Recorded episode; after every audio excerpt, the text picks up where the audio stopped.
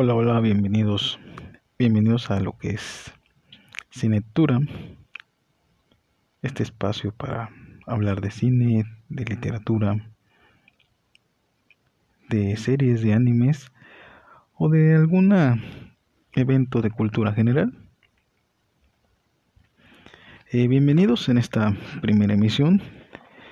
el día de hoy voy a compartir o recomendar la película Ensayo de un crimen, película dirigida por Luis Viñuel en el año 1955, es una película mexicana, eh, basada o inspirada en la novela del mismo nombre del escritor Rodolfo Sigli.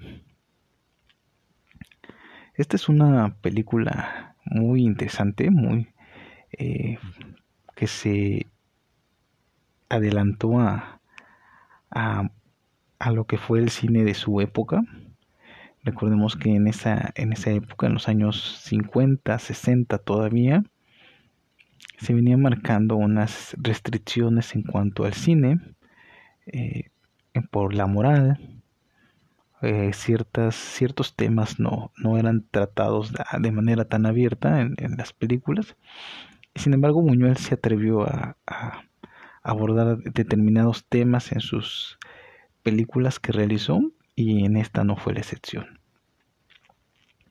En Ensayo de un crimen este, se tocan temas como el morbo, como el, el juicio que podemos emitir nosotros eh, si tuviéramos el poder o la oportunidad de castigar a los demás, la moral, ¿no? la doble moral, eh, de qué es lo que nosotros consideramos que es moralmente bueno, que no es, y pues este también se maneja poco lo que es su, su característica, que es el surrealismo dentro de esta película. Eh, se dan en lo que es un flashback, eh, donde se supone que están en la Revolución Mexicana, pero la caracterización de ciertos personajes como que no embona con la época. De igual manera, en el momento en que el personaje tiene ciertos sueños o fantasías, eh, ahí vemos esta, este, estas técnicas de surrealistas, ¿no? De, cambio de escena y de igual manera cierta música, ¿no? De una cajita eh, musical, válgase la redundancia, que nos dan unas escenas tipo película de terror. Y es que en sí, Ensayo de un crimen es una película que va a mezclar varios géneros, que va desde humor negro, eh, va al drama, va al romance, pero también tiene tintes de suspenso eh, y de terror psicológico. Esta película es como la Dead Note de Buñuel y pues el protagonista Archibaldo de la Cruz es el Ayagami, obviamente de Buñuel. La película es protagonizada por Ernesto Alonso en el papel de Archibaldo de la Cruz, eh, Miroslav Stern y salen por ahí Rita Macedo y Elena Welter. Eh, la película trata sobre un acaudalado hombre soltero, que es Archibaldo de la Cruz, eh, quien dice tener el poder de, de matar con solo la mente y es que este hombre cuando sueña o se imagina que está matando a una persona de una determinada manera, esta persona muere eh, horas o días después de la manera en que él se imaginó, eh, pero no de su propia mano, sino que otras personas, otras circunstancias harán que esta persona muera. Generalmente la mayoría de estas víctimas son mujeres y generalmente él se imagina que las mata castigándolas por un comportamiento no acorde a lo que su moral le dicta, ¿no? Entonces él pasa a ser un, un juez y verdugo a la vez, muy al estilo de lo que fue, de lo que es la Yagami en, el anime de Death Note. Eh, cabe señalar que esta es la última película de la actriz Miro Lavester eh, la graba antes de morir, eh, se supone o presuntamente esta actriz fallece o se mata, perdón.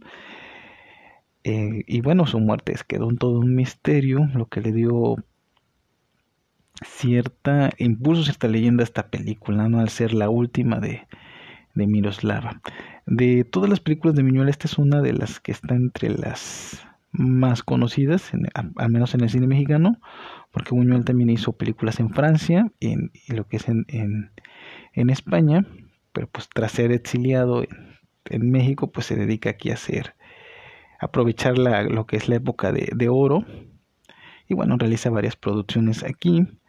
Entre ellas sobresale Viridiana, El Ángel Exterminador, Los Olvidados, que es su obra, su obra maestra.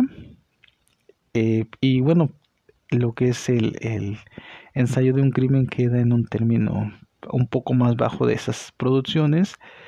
Eh, más sin embargo, también sobresale de otras, de otras películas que Buñuel realiza en México. Esta película se puede comparar con otra película del mismo Buñuel, que es la de Él, que es sobre un celópata, que si no me equivoco es interpretado por Arturo de Córdoba, y de hecho el personaje de Archibaldo de la Cruz eh, tiene ciertas características con, con el personaje en, él. Hay una diferencia que en él este personaje es va tirándole ya a lo psicópata, mientras que Archibaldo de la Cruz todavía se mantiene un poco sobrio, ¿no? Y su manera de, de, desahogarse ante ciertas eh, cosas que él ve que las personas hacen mal es por medio de sus pensamientos, aunque en algún momento él da a entender que sí desearía matar por, por propia mano. Eh, cabe señalar que al finalizar la película no se explica bien si de verdad Archibaldo mataba con la mente o fueron coincidencias ¿no? de, la vida del destino, eh, todo lo que sucede. La película, insisto, se mueve por varios géneros, siendo un poco lo que es el, suspenso y el terror psicológico, y, teniendo ciertas características de lo que es el slasher, esta película yo creo que se puede mm, comparar o, sería lo que es psicosis para Estados Unidos y Pipintown para o para en lo que es Inglaterra eh, eh, lo que es ensayando un crimen esa sería ¿no? la, la, película que se une a lo que son aquellas películas que fundan las bases de lo que es el slasher y pues se trata de una película que es atemporal en cuanto a la trama, en cuanto a la historia, o sea, si se hiciera un remake, no habría mucho que cambiarle, solamente creo que modernizarle. Pero en cuanto a producción, tal vez sí ha envejecido. Es una película mm, pocas veces proyectada en, lo que es la televisión. Eh, muy poca gente eh, la ha visto fuera de aquellos conocedores de lo que es el cine mexicano de la época de oro, a diferencia de otras películas como las del Santo o como las de eh, determinados este, comediantes o Pedro Infante que han sobresalido o como películas de temporada como Macario como Hasta el viento tiene miedo esta no se ha quedado muy muy rezagada. Y bueno pues le ha faltado un poco de publicidad pese a, ser dirigida por Buñuel por lo cual esta película te la recomiendo ampliamente no es aburrida eh, se maneja muy buen ritmo pese a ser una película de antaño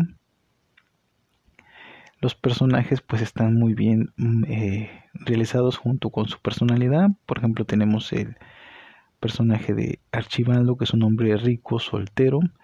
Eh, a mí me recordó mucho a los personajes que hacía Mauricio Garcés en sus películas.